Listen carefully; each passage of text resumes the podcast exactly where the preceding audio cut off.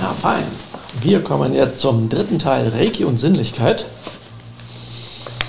Und diesmal geht es um die Spiegelneuronenanwendung vom Shingon Reiki, was es damit auf sich hat. Das ist ja ein Teil von dem Shingon Reiki Seminar Reiki und Übersinnlichkeit, das transzendentale Shingon Reiki. Transzendental bedeutet, dass etwas vom Materiellen ins Spirituelle geht, zum Beispiel etwas, was ihr nicht mehr braucht, und vom Spirituellen ins Materielle geht, wie zum Beispiel die Reiki-Kraft. Und die kommt ja aus dem Spirituellen in euch hinein und ihr manifestiert die dann im Körper von euch oder von einer anderen Person, aber auf jeden Fall in der Materie. Und die Spiegelneuronen, ja, das ist eben, das sind, ähm, das ist so, wenn irgendwo einer anfängt zu lachen wegen irgendwas, lachen ganz viele Leute mit, auch wenn sie nicht unbedingt wissen, warum sie lachen. Ja? Das heißt, dass etwas, was im Kopf oder im Geiste einer Person stattfindet, dann quasi auf die andere Person gespiegelt wird über ein neuronales Netzwerk, was dort stattfindet. Ja? Und das ist dann auch sowas wie, ähm, ihr denkt an jemanden, und es klingelt das Telefon und der ist dann da dran. Und wisst ihr, ah, okay, ich habe gerade an nicht gedacht, ist ja krass, wie kommt denn das und sowas, ja. Da ist dann also schon einiges hin und her gewandert. Ja. Und nun kann man das mit den Spiegelneuronen sehr, sehr nützlich nutzen, um äh, eigene Ziele verwirklichen zu können. Dann wollen wir uns das mal genauer anschauen. Also, was sind denn eigentlich Spiegelneuronen? Spiegelneuronen sind Nervenzellen, mit doppelter Funktion in Bezug auf das erste Hauptchakra und das sechste Hauptchakra. Ja, es geht tatsächlich hier um das Energiesystem des Menschen mit den Chakren. Kurz zur Wiederholung. Das erste Hauptchakra hat etwas mit unserem Lebenswillen zu tun und das sechste Chakra damit mit unserer Vision, dass wir unseren, unseren Weg gehen. Ja? Und so, dass wir intuitiv das Richtige ähm, auswählen. Aber es hat auch was mit dem Willen zu tun, unseren Weg gehen zu wollen. Ja? Also der Wille, den Weg zu gehen und der Wille, überleben zu wollen. Ja? Unabhängig davon, ob man selbst oder jemand anderes eine Handlung ausführt, werden sie aktiv, also die Spiegelneuronen. Dies ist bei der Planung und beim Initiieren von Handlungen der Fall. Folglich können Spiegelneuronen das Lernen und Wiedererlernen beschleunigen, indem man andere beobachtet, Videos benutzt oder einen Bewegungsablauf imaginiert. Für das Gehirn ist es gleich, ob wir eine Handlung ausführen oder ob das Ausführen beobachtet wird oder ob wir uns das Ausführen vorstellen. Lernen findet immer statt. Das bedeutet, nehmen wir mal an, ihr wollt eine Bewegung machen, die ihr nicht könnt. Muss nichts Kompliziertes sein, aber irgendetwas, ähm, was ihr nicht könnt. Wie zum Beispiel hier so ist der Finger gerade und er sagt, ich will nur diese obere Fingerkuppe knicken. So, jetzt zum Beispiel anwinkeln, ja. Zack, zack, zack, zack. Das kann nicht jeder, das konnte ich auch nicht immer, ja. Ähm, oder ich sage, ich möchte diesen Daumen nicht einfach so bewegen, sondern so, als würde der wie so ein Schalter hin und her gehen, ja. Ähm, das ähm, ist Training, ja. Und damit man dahin kommt, etwas zu können, was man eigentlich nicht kann, fängt man an, sich das am besten erstmal von jemandem vorzumachen. Oder wenn davon nur einer erzählt, ähm, dann könnt ihr euch das vorstellen, was der erzählt. Also zum Beispiel, ihr habt nicht gesehen, dass die oberste Fingerkuppe des Zeigefingers ähm, sich biegt, ohne dass der Rest des Fingers gebogen wird. Das heißt, der Finger hat ja unten an der Hand ein Gelenk, wo ihr den ganzen Finger bewegt, in der Mitte ein Gelenk, wo ihr den Finger knicken könnt. Und dann gibt es aber noch ein weiteres oberes Gelenk, ja, dass wenn ihr zum Beispiel einen, einen, einen Topf oder sowas hochhebt, also so, ein, so einen Marmeladentopf oder sowas, dass ihr dann quasi das umgreift, ja, also dieses obere Gelenk. Und ich meinte jetzt, wenn nur dieses eine obere Gelenk bewegt wird, ohne das mittlere und das untere, ja, dann, ähm, und ihr seht das nicht, was ich erzähle, ja, dann könnt ihr euch das vorstellen oder könnt euch das selber anschauen. Dann seht ihr, wenn ihr es ausprobiert, dass ihr erstmal immer den Finger knickt und dann denkt, das ist ja seltsam, wie soll denn das gehen? Und diese Vorstellung wenn das ein Ziel ist, das zu können, dass ihr ist eben, dass das Gehirn anfängt, Synapsen zu bilden und irgendwann könnt ihr das äh, und dadurch lernt ihr. Das heißt, man muss nicht alle Sachen immer mit dem Körper tun, damit man es mit dem Körper kann. Man kann auch durch Sehen lernen und durch, ähm, durch selber ausprobieren und durch Hören und Visualisieren und Imaginär, Imaginieren lernen. Und da kann ich euch ein lustiges Beispiel zu nennen. Ich habe ja seit ich 13 bin Kampfkunst trainiert und dann ähm, irgendwann auch angefangen, so Rollen zu lernen. Und dann im Garten meiner Eltern bin ich da immer überall rumgerollt. äh, nicht, weil ich so dick war oder sowas, sondern weil ich einfach diese Rollen lerne. Ja? Also man, man geht irgendwie nach unten in die Knie, macht sich rund und macht dann so eine Art Purzelbaum, ist aber kein Purzelbaum, ein bisschen gesünder, sage ich mal, und steht dann wieder auf und so. Und das macht man dann in verschiedensten Variationen und Situationen, dass man mal über irgendein Teil rüberrollt oder sowas oder denkt sich irgendwas aus oder irgendwo runterspringt und und und. Ja, und derweilen, wenn ich das am Wochenende gemacht habe, saß mein Vater oft im Garten und hat da gelesen. Und ähm, eines Tages, achso, der hat sich eigentlich ähm, nie sonderlich für das interessiert, was ich da so mache, weil er auch nicht groß gefragt hat oder sowas, hat mich einfach machen lassen. Und einige Jahre später war der mit dem Hund und Fahrrad unterwegs und der Hund, diese Leine hat sich irgendwie am Lenker verheddert der Hund zieht rüber, der Lenker dreht sich und der Hund ist zuerst im Busch. Danach fliegt mein Vater über den Lenker, folgt dem Hund in den Busch und hinterher kommt das Fahrrad geradelt. Ja. So. Also das ist schon ein ziemlicher Schlag. Also erst auf die Straße knallen und dann in den Busch rauschen. Ja. So, das ist, kann sehr gefährlich und sehr ungemütlich werden.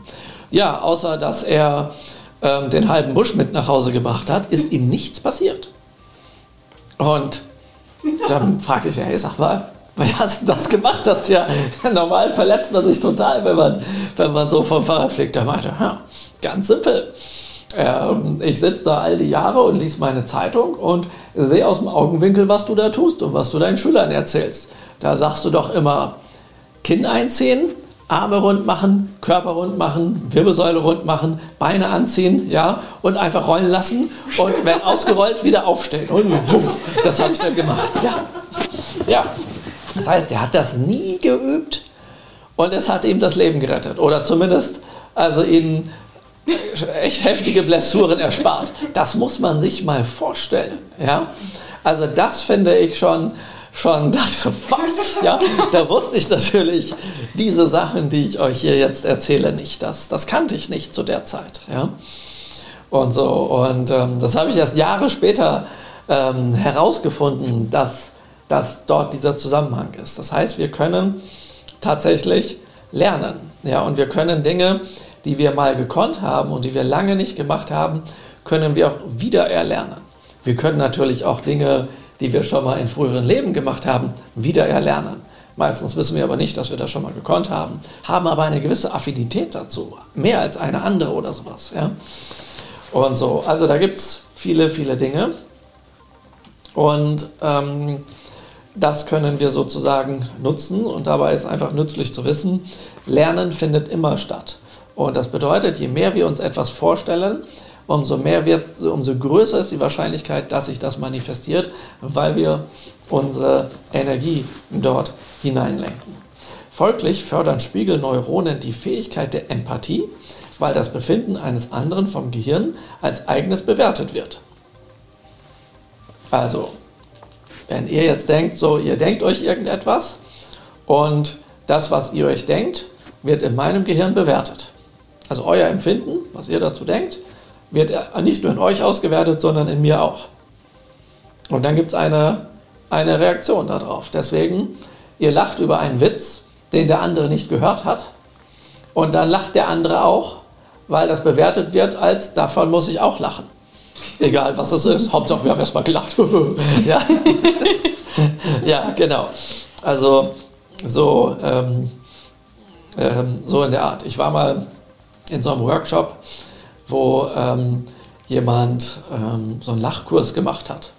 Also es ging dann darum, der hat erst was ein bisschen erzählt.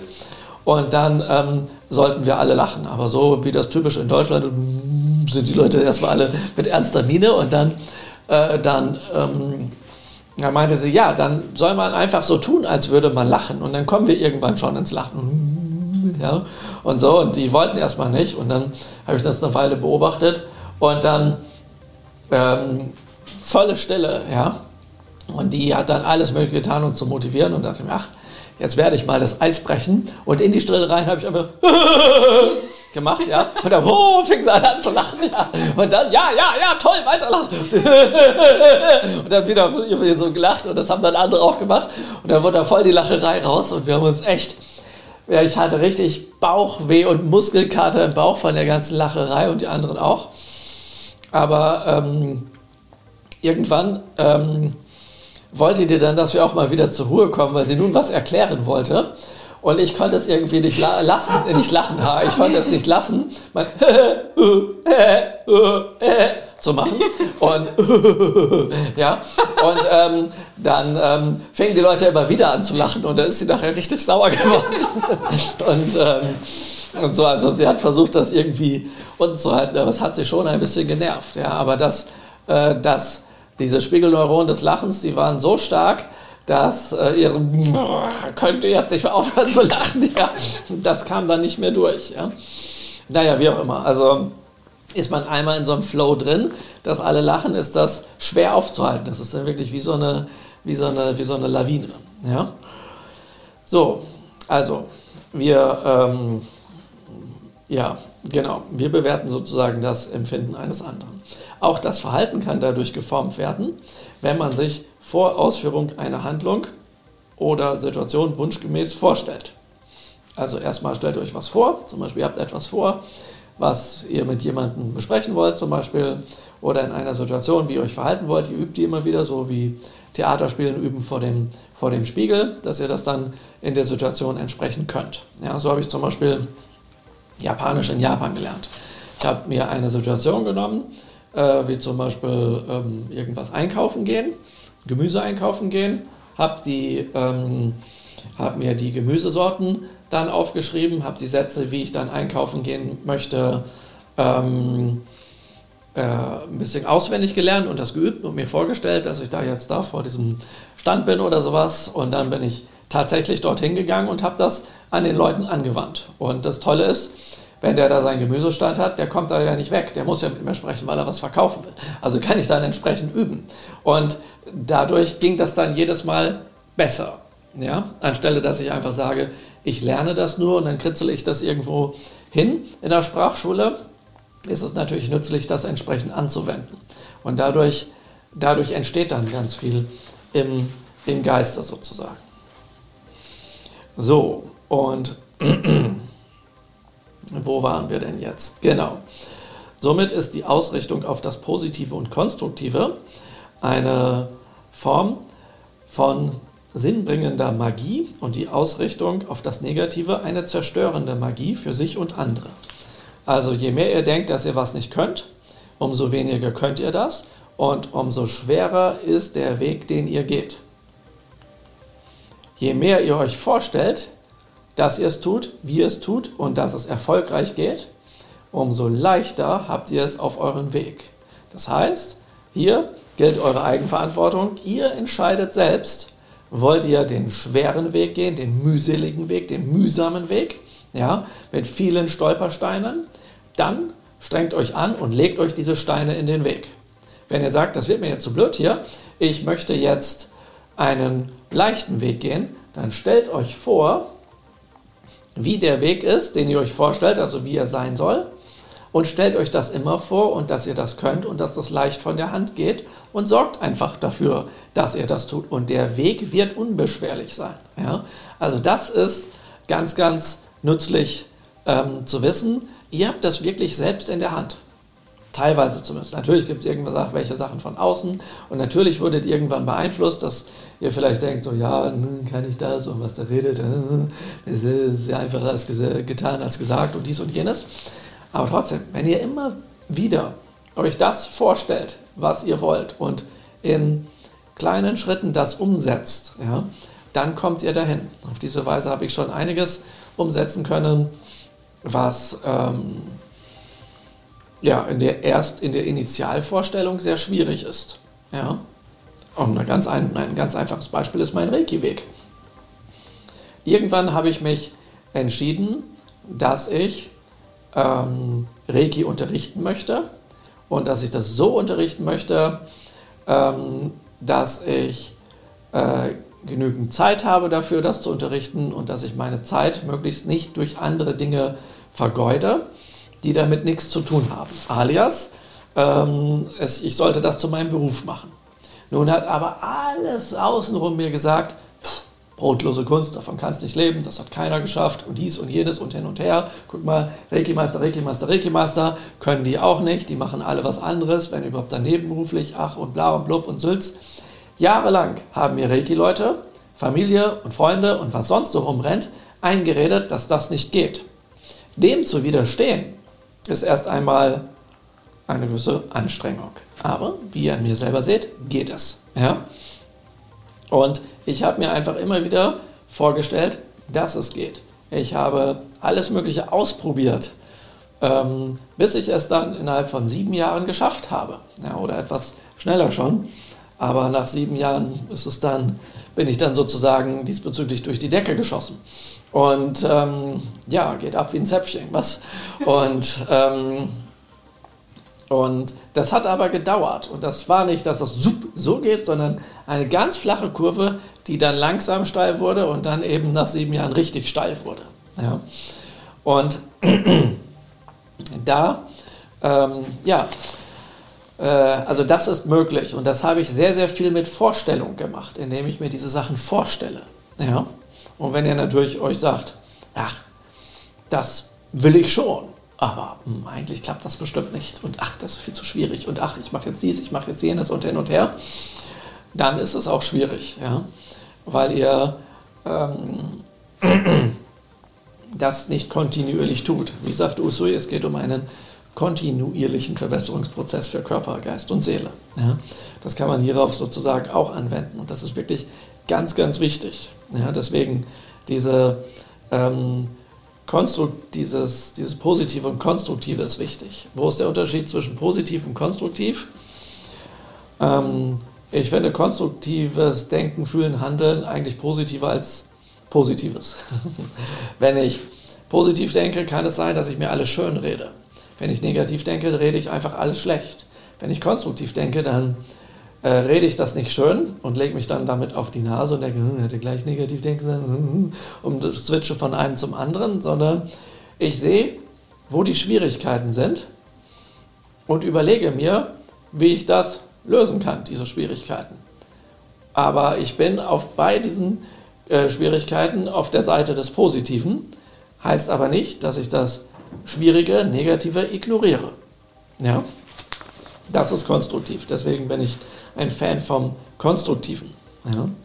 So, überträgt man nun dieses mit den, der, der sozusagen der ähm, sinnbringenden Magie, ja, also das Konstruktive als eine Form sinnbringender Magie und das Negative auf eine zerstörende Magie für sich und andere, ähm, dann kann man das jetzt zum Beispiel auf Situationen übertragen. Also überträgt man dies auf Rachegedanken, führt man die Rache an sich selbst aus spielt man psychoaktive PC-Games, ja, so Videospiele und sowas, hat das ebenfalls eine Auswirkung auf den Geist. Also je mehr ihr euch mit einer Sache beschäftigt, umso mehr wirkt das auf euch. Wenn ihr also Kriegsspiele macht, ganz viele, dann hat das eine Wirkung auf euer Leben.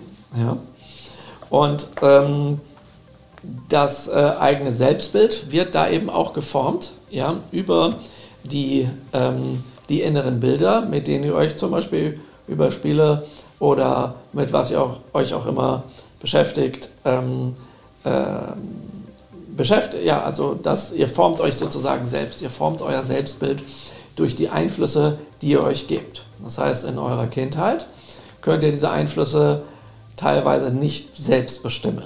Ja? Aber wenn ihr erwachsen seid, dann könnt ihr diese Einflüsse selbst bestimmen. Und ja, man sagt ja schön, du bist, was du isst. Und das ist nicht nur die Nahrung, sondern das ist auch noch alles, womit ihr euch umgebt. Das heißt also auch Die Auswahl von Menschen, mit denen ihr zu tun habt, sollte sehr sorgsam ausgesucht werden. Ja, also ihr solltet diese Auswahl sehr sorgsam vornehmen, weil man Verhaltensweisen und Meinungen durch Spiegelneuronen übernehmen kann. Also wenn ihr umgeben seid von Leuten, die sehr negativ denken, ähm, dann kann es sein, dass ihr das übernehmt, diese Verhaltensweisen. Dann seid ihr auf einmal wie die, obwohl ihr vorher dachtet, nee, so will ich eigentlich gar nicht sein. Ja? Und so. Um die eigene Kraft und Ressourcen zu steigern, ist es nützlich, die Sinnlichkeit auf andere zu übertragen und entsprechend konstruktive Bilder im Geiste zu erzeugen. Also, am besten bin ich mit Leuten zusammen, die mir gut tun. Und meine Sinnlichkeit übertrage ich auf diese Leute, ja, damit, sie mir, damit wir uns gegenseitig doppelt gut tun. Ja. Und gleichzeitig stelle ich mir konstruktive Bilder im Geiste vor.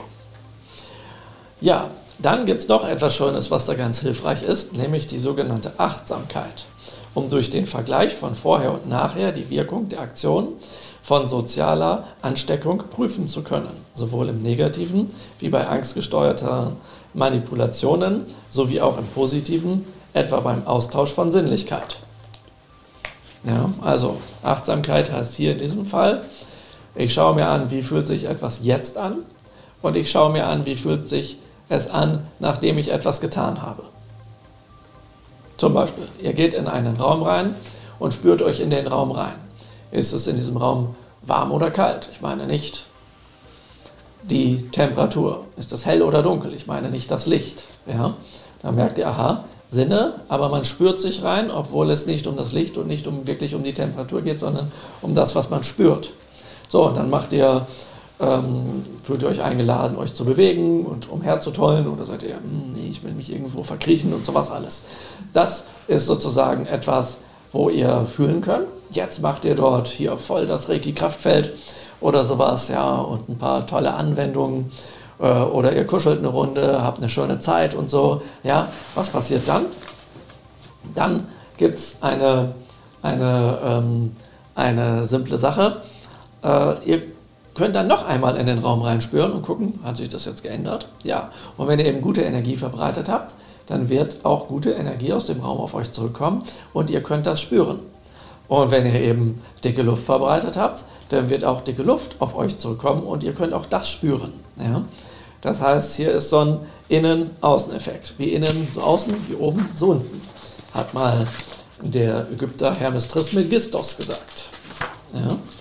So, Jetzt Reiki und Übersinnlichkeit. Was haben wir hier Schönes? Wir wollen uns noch ein weiteres Thema anschauen, nämlich Shingo und Reiki, Hypophysenmeditation.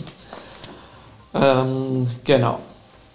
Das ist auch eine ganz tolle Shingo und Reiki-Anwendung und Meditation. Und um das durchzuführen, gucken wir uns mal an, was es denn mit der Hypophyse und diesen Dingen auf sich hat.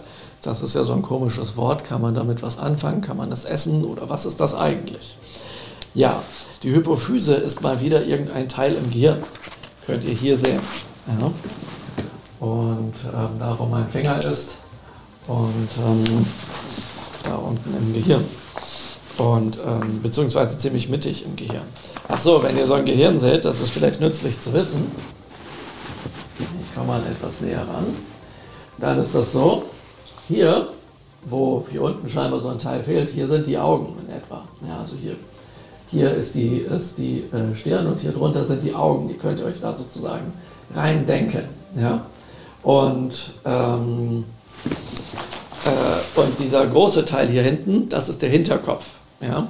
Also immer dran denken, der große Teil ist der Hinterkopf, weil das hinten so weggeht. Ja? Und hier vorne ist nicht viel, weil das Gehirn geht ja nicht in, in, eure, in euer Esszimmer rein. Ja? Das wäre ja ein bisschen, bisschen seltsam. Ja? Genau. Ja. Und, ähm, kann man nicht sagen, dass ihr auf dem Zahnfleisch rumkaut, sondern eher auf dem Gehirn. Ja, das wäre ein bisschen komisch. Ja. ja. Gut, also die Hypophyse steht mit den Themen von Weisheit und Zielsetzung in engem Zusammenhang, nämlich mit dem sechsten Hauptchakra. Genau genommen liegt sie ja ganz in der Nähe davon. Aus ihr werden wichtige, die Persönlichkeit prägende Hormone ausgeschüttet, wie etwa das stressreduzierende, Sinnlichkeit fördernde und Vertrauen weckende Hormon Oxytocin. Ja? Die Hypophyse ist in der Magie dem Planeten Mond zugeordnet. Das ist beruhigend, hat einen beruhigenden Effekt und gleichzeitig dem Jupiter, das hat einen optimistischen Effekt. Also wenn ihr in der Jupiter-Energie seid, dann seid ihr auf Erfolg und optimistisch und yeah, ich nehme das in die Hand und ich kann das und so weiter. Und wenn ihr in der Mondenergie seid, dann seid ihr ruhig. Und jetzt stellt euch mal vor, ihr seid optimistisch und entspannt und in Harmonie. Das wäre doch eigentlich echt cool, oder? Das heißt also, mit der Hypophysenmeditation kann die Sinnlichkeit über die Funktionen des sechsten Hauptchakras angeregt werden, sodass die Wirksamkeit von Empathie, Sinnlichkeit und Spiegelneuronen, die wir uns vorher angeschaut haben, gefördert werden. Bei der, äh, wenn du das mit der Empathie jetzt nicht weißt, wovon ich da rede, in dem, was wir vorher hatten, ja, also eine Folge sozusagen zurückgehen, da hatten wir das mit der Empathie gehabt. Da nochmal reinhören, dann wird das alles etwas klarer. So, äh, da, da, da, bei der Meditation ähm, ja, nutzen wir sozusagen dann die, ähm, die Kraft des Mitgefühls über den Bodhisattva des Mitgefühls, also bitten sozusagen darum, dass wir Mitgefühl und Weisheit quasi in unseren Weg hinein ähm, rufen. Ja? Und ähm, das kann man, könnte man jetzt auch zum Beispiel mit weiteren Gehirnarealen kombinieren. Ja? Aber grundlegend geht es hier darum, dass wir sozusagen das mit diesen Empathie, Sinnlichkeit und Spiegelneuronen ähm, in, also in gute Bahnen lenken, weil das sechste Chakra sozusagen das ist, was die Dinge in die Bahn lenken kann. Und dadurch können wir uns dann äh, sehr gut auf unser Ziel ausrichten, wir sind dabei mitfühlend mit anderen, anstelle dass wir eiskalt unseren Weg gehen und solche Sachen. Und das führt natürlich dazu, dass wir eher Freude und Freunde auf dem Weg finden. Ja, das ist nützlich. Okay, ja, jetzt gibt es etwas, was uns in Kombination mit Reiki dabei auch sehr hilft. Sicherlich kennt ihr alle diese Handhaltung. Das sind die sogenannten Gasho-Hände. Ja. Und ähm, diese werden ja in den Lebensregeln des Mikao Usui beschrieben, ja, dass man die Hände morgens und abends in Gasho vor dem, Händen, äh, vor dem Herzen zusammenlegt und dass man mit der Aufmerksamkeit in das spirituelle Herz geht und dann die Lebensregeln laut mit dem Mund rezitiert. Ja, und so. Und ähm, das hat etwas mit Sinnlichkeit zu tun. Und das werde ich euch jetzt erzählen, was es damit auf sich hat. Ja? Ähm, ich werde euch mal gerade eine Übersetzung von mir vorlesen aus dem Japanischen. Ein Ausschnitt aus dieser Inschrift von dem Gedenkstein. Das ist dieser Part, der wichtig ist mit denen für die Lebensregeln.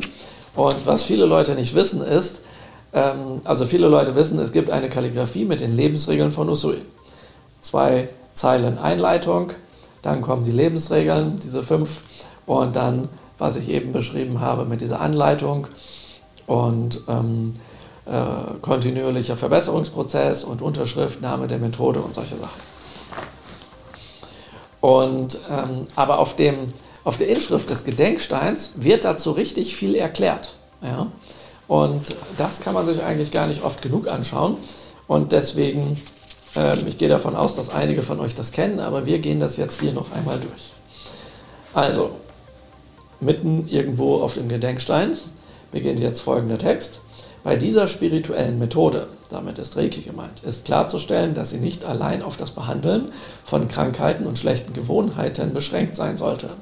Der springende Punkt ist dabei, dass die übersinnlichen Fähigkeiten der Naturbegabung die Grundlage bilden, den Adepten dazu veranlassen, das spirituelle Herz zu vervollständigen, den Körper gesund zu halten und ein Leben in Wohlstand anzunehmen.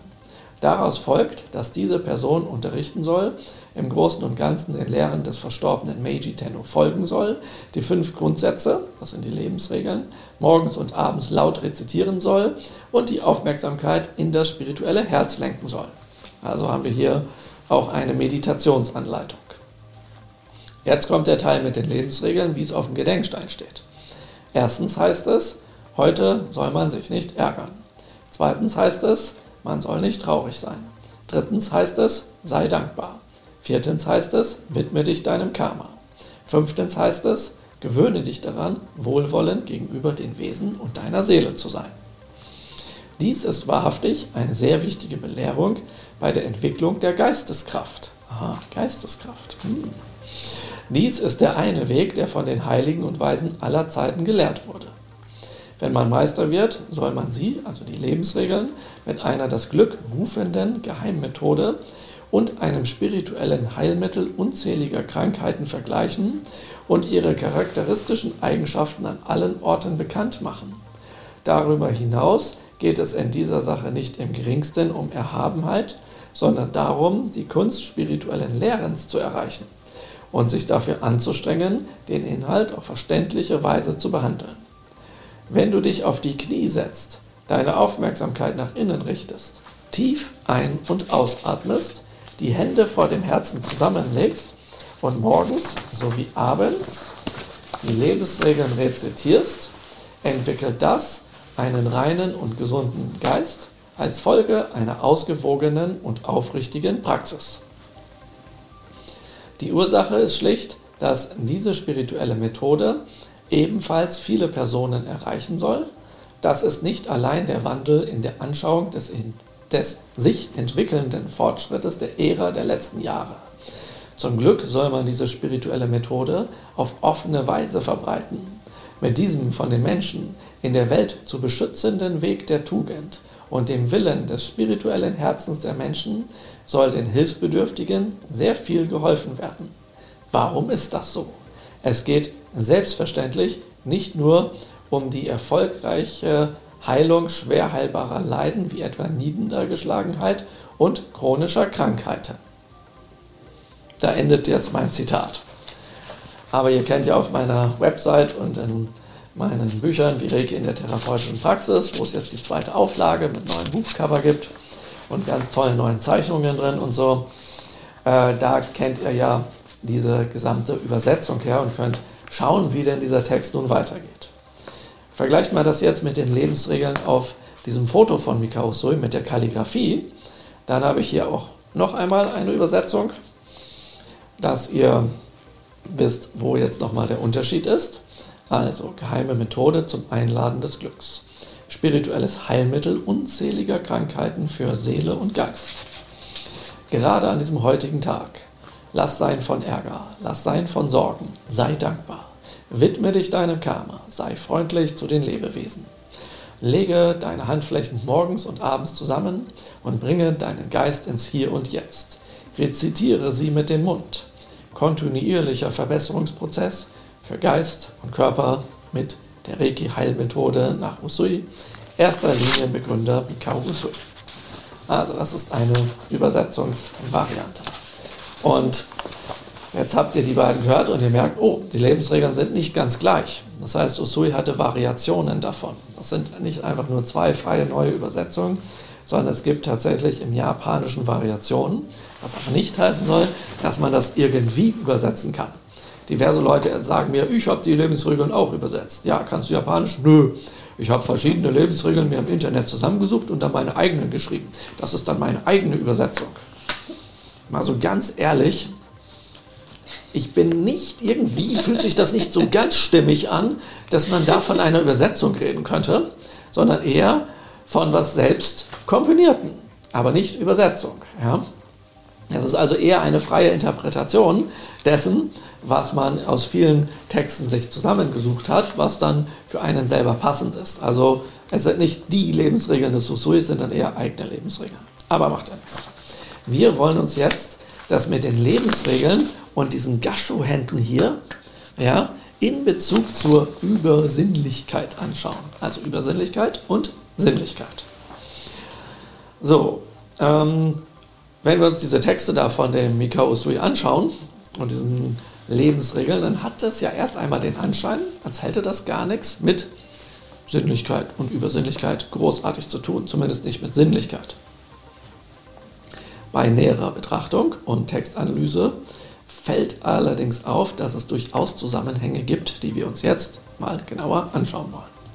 Also, durch das Befolgen der Grundsätze, der sogenannten Lebensregeln, soll ja das Leben angenehmer, fröhlicher, entspannter, glücklicher und gesunder werden.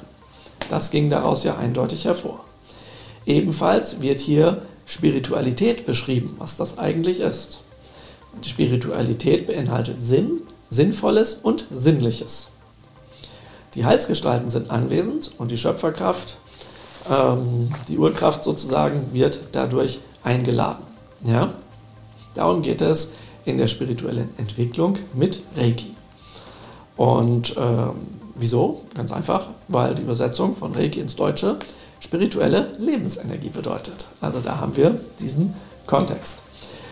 Den Körper gesund halten und ein Leben in Wohlstand annehmen, kennzeichnet ein Leben voller Sinn und inneren Reichtum, der zu äußeren Reichtum führen kann, wenn man in der Lage ist, die schönen Dinge wahrzunehmen, wertzuschätzen und zu genießen. Daher soll man sich weder ärgern noch Sorgen machen. Das schließt ein etwaiges Sauersein keineswegs aus, jedoch ist das dauernde Ärgern, also die, das Andauern dessen und andauernde Sorgen eine Abwendung von der Beschäftigung mit dem Sinnlichen und Sinnvollen. Man wird blind und erkennt das Eigentliche nicht mehr. Man ist mit Ärger in der Vergangenheit und mit Sorgen in der Zukunft sozusagen erfüllt, aber nicht gerade im positiven Sinne. Dankbarkeit und Güte hingegen führen die Aufmerksamkeit in das Hier und Jetzt. Man nimmt sich und andere wahr und hat darüber die Möglichkeit, sich und seine übernatürlichen Fähigkeiten zu entwickeln, weil die Gegenwart der Bezugspunkt ist, in die das Spirituelle manifestiert und äh, manifestiert wird und von der man in jede Richtung und jede Zeit wirken kann. Das ist doch mal was. Wenn wir nun unsere Hände vor dem Herzen in Gasho zusammenlegen, begegnen sich Yin und Yang. Die linke Hand ist Yin, die rechte Hand ist Yang. Das spirituelle Herz ist die Liebe und die Harmonie. Und äh, die Hände werden ja vor dem Herzen zusammengelegt. Das heißt, dort treffen sich spirituelles Herz plus Yin und Yang. Ja. Ohne Harmonie keine Sinnlichkeit. Hält man also die Hände vor das Herz, zeigen die Fingerspitzen in das fünfte Hauptchakra hinein, wo es ja um Kommunikation geht. Und darüber kann, können dann die Kräfte von Yin und Yang und Harmonie in die Welt kommuniziert, also in die Welt gebracht werden. Deswegen hält man die Hände dort entsprechend. Ausgehend von ähm, Basisemotionen, ja, also Emotionen, die man grundlegend seit der Geburt hat, ergeben Freude, im zweiten Chakra und äh, Akzeptanz im vierten Chakra, Liebe und Sympathie. Das ist eine Voraussetzung für sinnliche und sinnvolle Erfahrungen. Gasho ist also dafür gedacht, einen Kontakt einerseits zu den Heilsgestalten aufzubauen, also in Harmonie und gleiche Schwingung zu gelangen. Auf diesem Wege ist Reiki besonders stark und es gibt häufig einen Extrasegen, den man Kaji nennt. Ja, das ist ein buddhistischer Fachbegriff. Das heißt, wenn wir die Hände hier vor dem Herzen zusammenlegen und ähm, genau diesen Anweisungen von Usui folgen und quasi darum bitten, jetzt Reiki-Kanal zu sein, also die Quelle von Reiki, damit den großen Sonnenbuddha quasi anrufen und in uns einladen und damit das Herz der Erleuchtung erkennen. Also wir müssen nicht unbedingt sagen, hey, großer Sonnenbuddha, komm mal hier rüber, lass ein bisschen Energie rüberwachsen, sondern es reicht einfach, indem wir uns wirklich darauf einlassen, dann merken wir das Licht in unserem Herzen und wenn wir das in uns wahrnehmen und kultivieren und das wächst, strahlen wir das natürlich nach außen aus, was quasi über äh, die Funktion des fünften Chakras kommuniziert wird. Aber das kommt nicht einfach nur hier raus, dass man sich irgendein Licht da vorstellt, sondern das ist quasi der Funktionsbereich, der das insgesamt in Erscheinung treten lässt. Ja? Sich seinem Karma widmen heißt Altes loslassen und sinnvolle Verbindungen erschaffen. Ohne Sinn keine Lust, ohne Lust keine Liebe, ohne Liebe keinen Sinn. Das ist doch lustig, oder? Ja, so viel erst einmal dazu. Im nächsten Kapitel geht es dann um Sinnlichkeit und Reiki.